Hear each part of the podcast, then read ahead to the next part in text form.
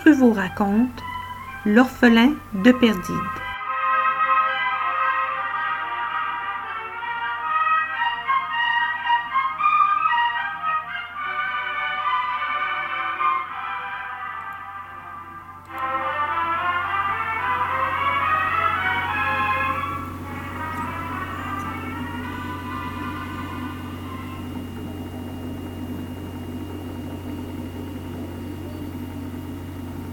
Max?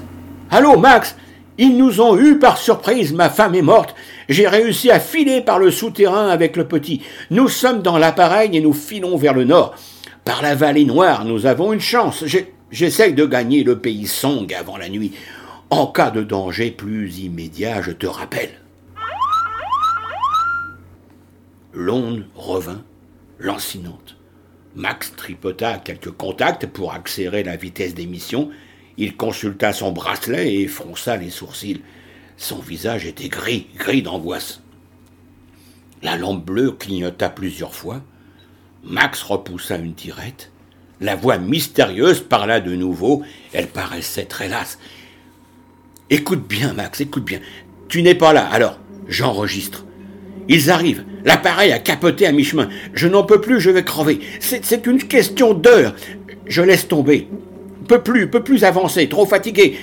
Je laisse filer le petit. Et peu à peu, les traits de Max se creusaient à l'écoute de cette voix désespérée. Et en fond sonore, il entendait un lourd bourdonnement. Et il en connaissait la signification. Les frelons Les frelons murmura-t-il les frelons de Perdide, ces insectes monstres dont le vol nuptial couvrait tous les ans la planète d'un nuage dévastateur. C'est alors qu'il fallait s'enfermer chez soi pendant six mois. Max écouta jusqu'au bout, entendit les pleurs du petit garçon, les crépitements de l'incendie, les derniers mots du bambin avant son sommeil, puis l'onde dansante et lascive. Max actionna une autre tirette pour passer en direct, et il parla doucement dans un micro.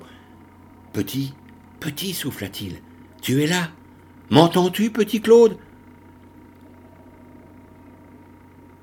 On entendit un soupir, puis au bout de quelques secondes, une petite voix maladroite. Laisse-moi, laisse-moi dormir. Où est-il, mon papa? Elles sont bien belles, les lumes. Et dans un second soupir, la voix s'éteignit. Max leva un front soucieux. Il consulta encore son bracelet et parla pour lui-même. Il dort. Il fait nuit là-bas maintenant. Son père m'a appelé il y a sept heures, et je ronflais comme un porc. Il eut un rire sans joie. D'un côté, la fuite angoissée d'un malheureux, et de l'autre, le sommeil d'un porc. Et maintenant, ce gosse, ce petit gosse tout seul sur une grande planète, Belle lui posa la main sur l'épaule. Qu'est-ce que c'est? Oh Max répondit C'est le fils d'un ami. Il doit avoir. Euh, il réfléchit. Hein. Quatre ans. Quatre ans et, et il est tout seul. Un orphelin perdu dans l'univers, je, ben je vais le sauver. Ou bien le grand Max. Il n'acheva pas sa pensée et regarda Belle vous feriez mieux d'aller vous coucher, ma chère. Avertissez Martin que nous changeons de cap. Et sanglez-vous serré, très, très serré. Nous allons en voir de dur, de très dur. Je vous expliquerai plus tard. Alors il eut un sourire d'excuse et se pencha sur des tableaux effroyablement compliqués. Et de temps en temps, il, il vérifiait quelque chose au cadran de son bracelet, tandis que son autre main traçait des courbes en arabesque sur un papier quadrillé. Belle se retira en silence, légère comme une elfe. Au bout de quelques heures, Max passa la main sur son front mouillé de sueur. Il jeta ses compas dans un tiroir et s'étira en arrière sur son siège en faisant craquer les muscles de ses longs bras. Devant l'écran rallumé, ben, sa silhouette rappela celle d'un prêtre vaude adorant l'espace. Ses cheveux ressemblaient à un, feu bleuâtre. Il se leva, bloqua des commandes ici et là, serra des curseurs sur une carte mobile, l'œil rivé sur l'aiguille qui progressait à petits pas autour d'un cadran. Et il attendit. Quand l'aiguille toucha un point rouge, il poussa un contact.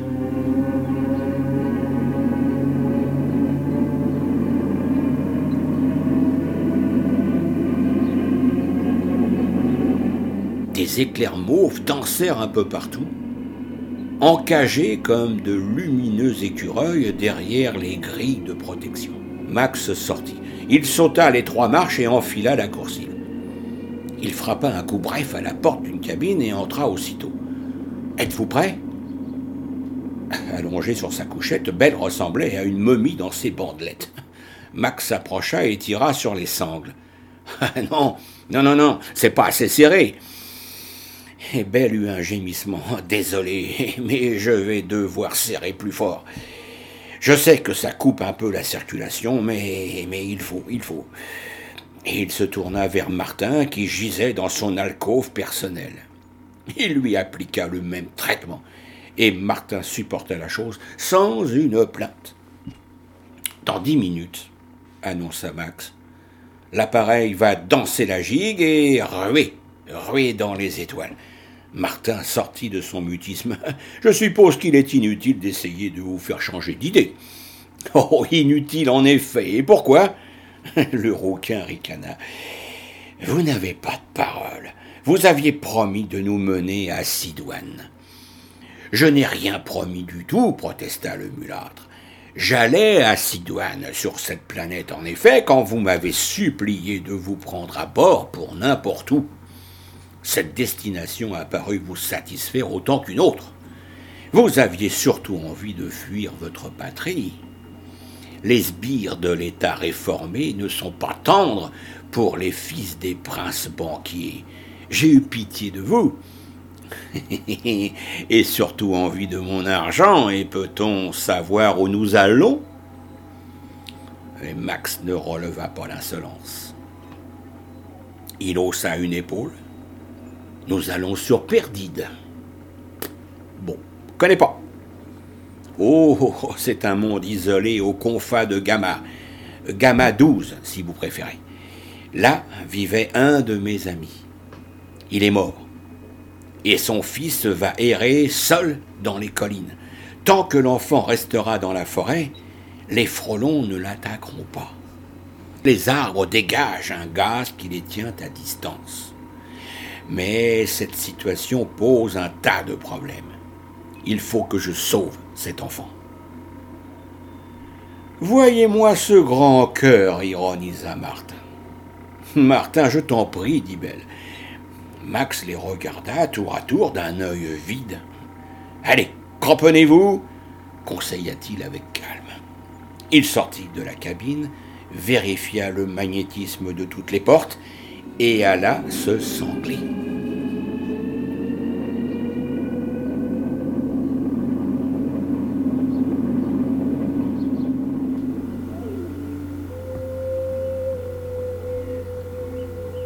Pendant ce temps, eh bien, l'enfant s'était recroquevillé lui-même dans son sommeil. Et le micro frôlait son bras gauche. Au-dessus, les fruits lumineux perdaient leur éclat. Un jour, rose, rosâtre, folâtrait entre les branches de la forêt, caressait les feuillages, se divisait jusqu'au sol en rayons inégaux un gros insecte au vol musical dansait dans la lumière, butinait de ci de là, et il se posa sur le front de l'enfant. Petit Claude, petit Claude, soufflait le micro. Tu es là, petit Claude? L'enfant eut un geste ensommeillé pour chasser l'insecte. Il ouvrit les yeux et son regard effleura l'objet. Es-tu toujours là, petit Claude? L'enfant bâilla, découvrant ses petites dents blanches. Il se dressa sur un coude. Qu'est-ce que tu dis? Oh, oh, Dieu soit loué, dit l'objet. Puis d'une voix plus douce As-tu bien dormi, Claudie? Oui, et toi, comment t'appelles-tu? L'objet s'enroie un peu et eut un petit rire. je, m'appelle Max. L'enfant cligna des yeux d'un air malin. Et il chantonna. Ce n'est pas vrai, ce n'est pas vrai, pas vrai. Max, c'est un monsieur très grand avec des cheveux tout bleus. C'est papa qui me l'a dit. Et toi, tu es tout petit et tu n'as pas de cheveux, tu vois bien. et taquin, il jeta une poignée de sable sur l'objet. C'est moi qui. Écoute bien, petit, je suis très, très, très loin de toi et. Non, tu n'es pas loin, coupa l'enfant. Je peux te toucher. Cours un peu pour voir si je t'attrape. Pourquoi tu n'as pas de jambes? Tu n'es pas un monsieur, tu es quoi? Et le micro changea de voix et dit d'un ton très doux, mais précipité Voyons, Max, il ne comprend pas, vous devriez. Puis, plus grave, je sais, Belle, je sais, c'est difficile. Écoute, écoute, Claudie. Quoi fit l'enfant. Qu'est-ce que tu dis? Pourquoi tu fais la voix de maman? Il y eut un petit silence triste. Comment tu t'appelles? répéta l'enfant. Je suis un micro. Oh, tu t'appelles micro? Oui, oui, c'est ça, c'est mon nom. Mais tu n'as pas de jambes Tu as seulement une tête toute petite avec beaucoup de petits yeux. Ce ne sont pas des yeux, Claudie, mais des oreilles. Et des bouches. Mais je n'ai pas d'yeux, que je suis aveugle. L'enfant s'étonna. Tu ne me vois pas? Je ne vois rien, dit l'objet, mais je puis entendre et parler, c'est tout, et je suis très savant. Très quoi? Savant. Ça veut dire que je sais beaucoup de choses. Il faut toujours m'écouter, comme tu écoutais ton papa. Oh, l'enfant eut une petite moue chagrine. Ses paupières se plissèrent. Papa, où est-il, mon papa? Oh, il reviendra un peu plus tard, peut-être, si tu m'obéis bien. Oh, mais non, je veux qu'il revienne tout de. Écoute-moi, Claudie, écoute-moi. Comment est-ce autour de toi? Est-ce qu'il y a des arbres? Oh oui, des arbres avec des lumières. Mais les lumières sont éteintes. Pas toutes Ah, c'est bien ce que je pensais fit l'objet d'une voix un peu plus sourde. Il est dans les collines qui bordent le pays Song. C'est le seul endroit de Perdide où il y ait des arbres à fruits lampions. L'enfant ne se méprit pas au changement de ton, et il demanda Mais à qui tu parles? Puis, sans transition, tenaillé par une nécessité péremptoire J'ai faim alors le micro émit un grognement contrarié. Écoute, petit, est-ce qu'il y a autour de toi des fruits qui brillent encore? Oh oui, oui, oui, mais j'ai faim. Bien sûr, bien sûr, mon bonhomme, ça va venir. Tu peux manger les fruits rouges, mais pas les jaunes surtout. Oh, j'aime mieux les jaunes. Non, non, non, non. Que fais-tu, petit malheureux? L'enfant se haussait sur la pointe des pieds une branche alourdie de fruits se courbait jusqu'à lui. Ses petits doigts frôlèrent un fruit jaune en forme de citrouille. Je cueille un jaune, avoua Claude. Arrête Ah Le micro avait lancé un cri terrible, volontairement assourdissant. Oh L'enfant eut un sursaut de frayeur, courut de quelques pas à l'écart et se mit à pleurer. Où es-tu demanda l'objet. Tu n'es pas loin, je t'entends pleurer. Tu, m'as fait peur, dit le bambin. C'est bien fait, dit le micro. Tu m'as désobéi. Cueillette vite un fruit rouge avant qu'il ne s'éteigne. Mais pourquoi? Si les fruits s'éteignent, tu ne pourras pas les reconnaître, petite bête. Ils auront tous la même couleur.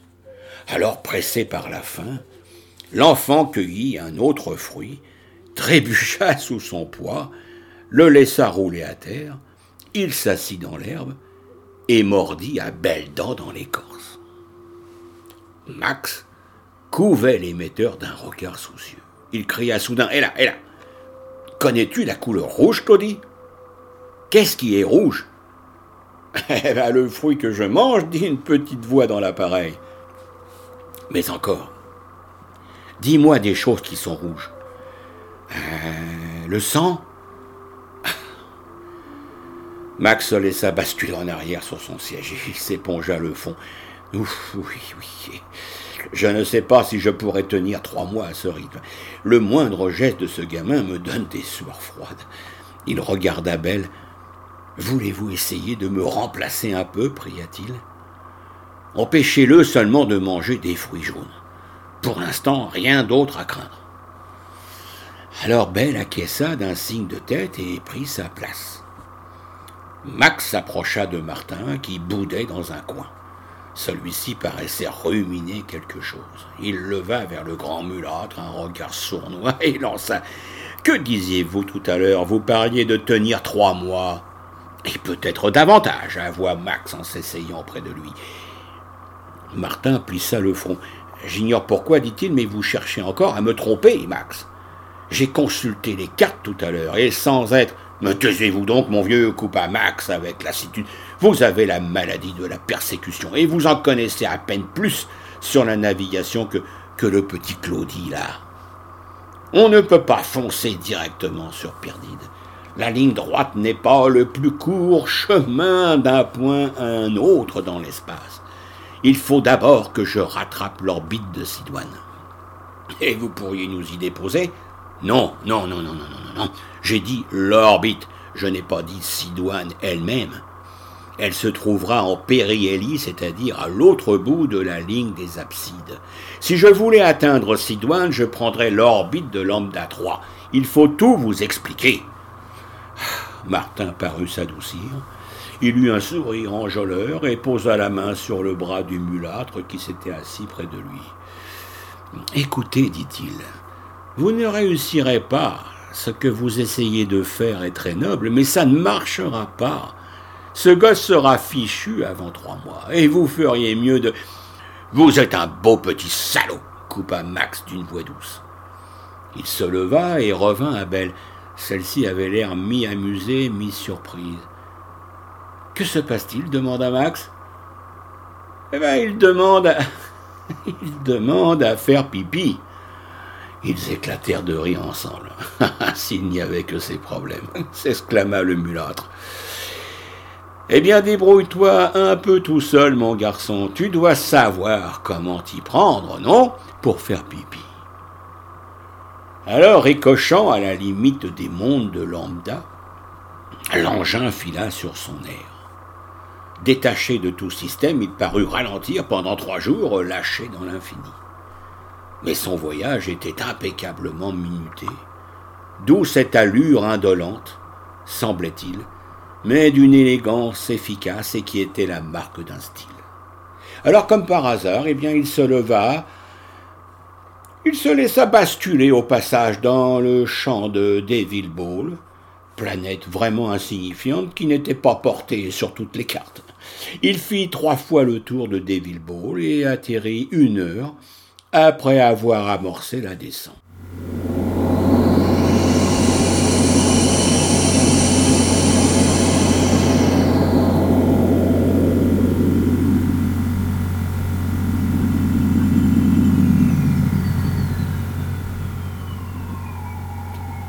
Au choc, prévint Max en invitant ses hôtes à sortir de l'astronef. Martin eut un recul instinctif. Que, que voulez-vous dire? N'ayez pas peur, n'ayez pas peur, je parle d'un choc esthétique. Devil Ball est un des mondes les plus beaux que je connaisse. Et il les poussa doucement dans la cabine du petit ascenseur qui glissa sans heurts le long de la coque.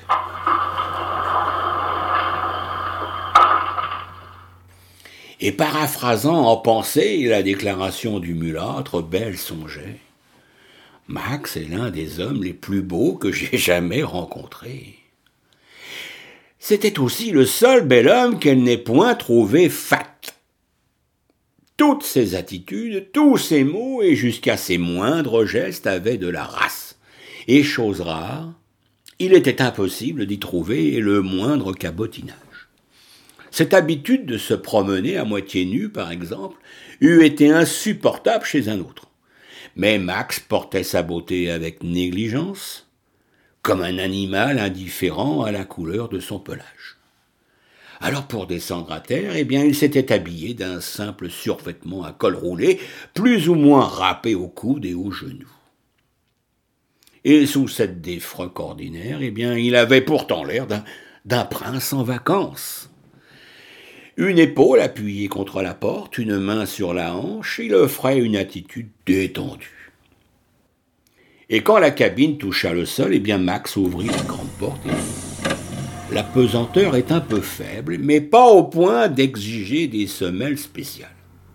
Marchez tout de même prudemment, s'il vous plaît. Alors, un peu engourdis par leur long séjour en vase clos, ils firent leur premier pas comme dans un rêve.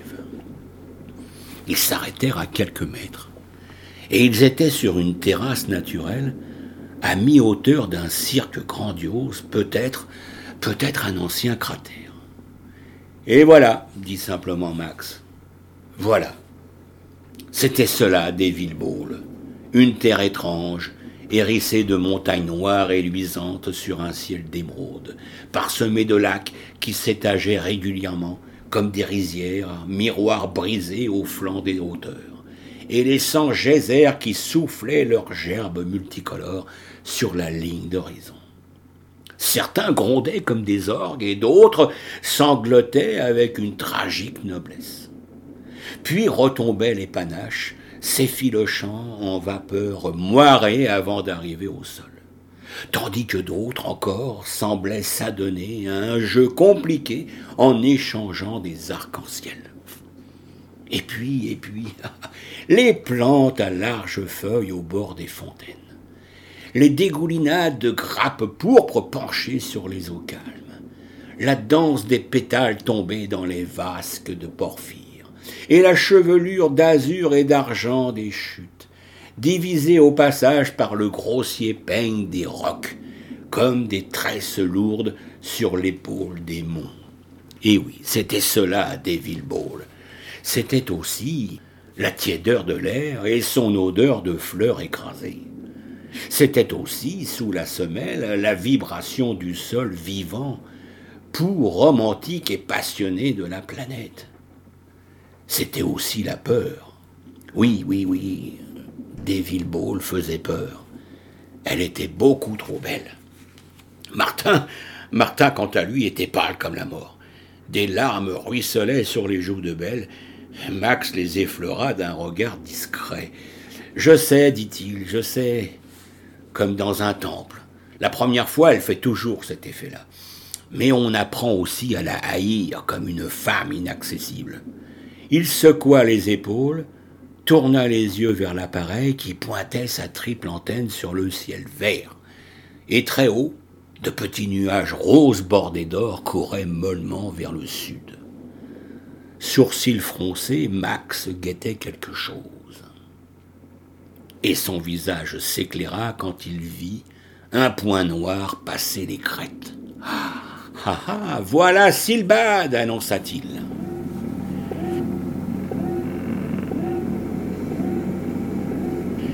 Un sifflement ululait en écho bizarre par intermittence. Le point noir grossit, devint une boule oblongue, un vieux modèle d'appareil sidoinien qui déplia cocassement ses trois pattes métalliques pour se poser aux côtés de l'astronef.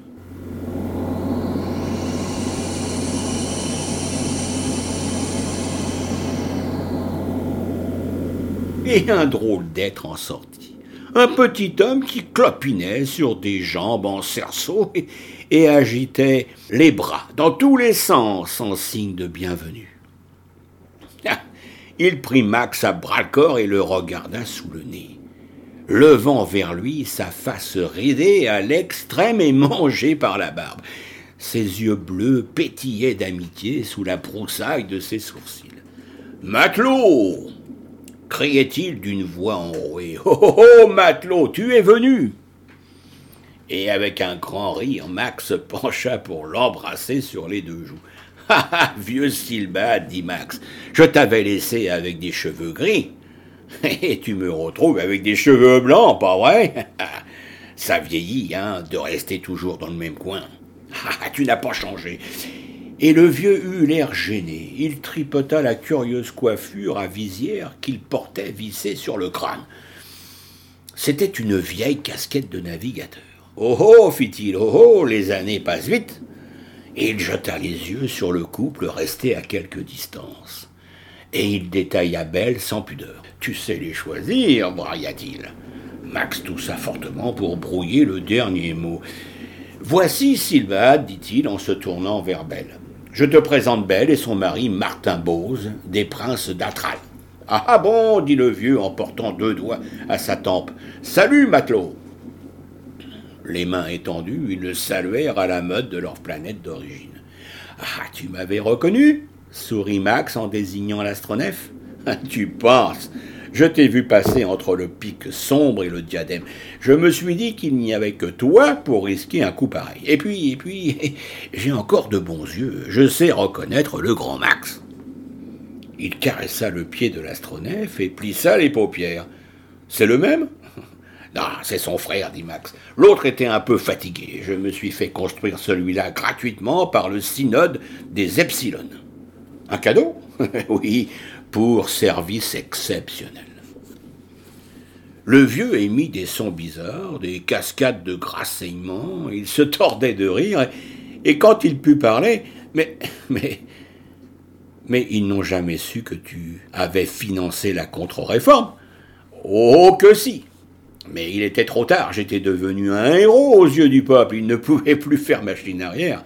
Armés par moi, les esclaves libérés cernaient le temple sous couleur de le protéger.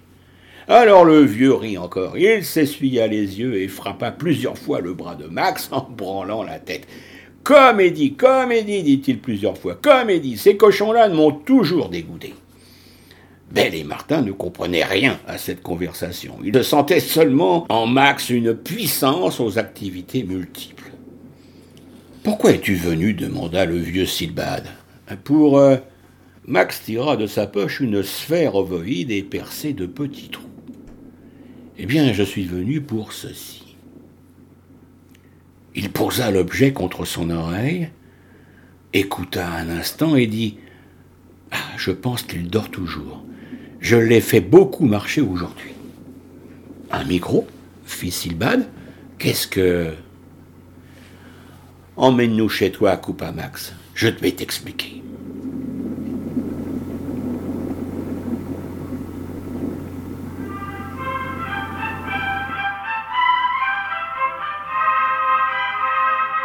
L'orphelin de Perdide est un conte de Stéphane Wool, raconté par Guy Pruvot. Montage Marie-Hélène Bourret.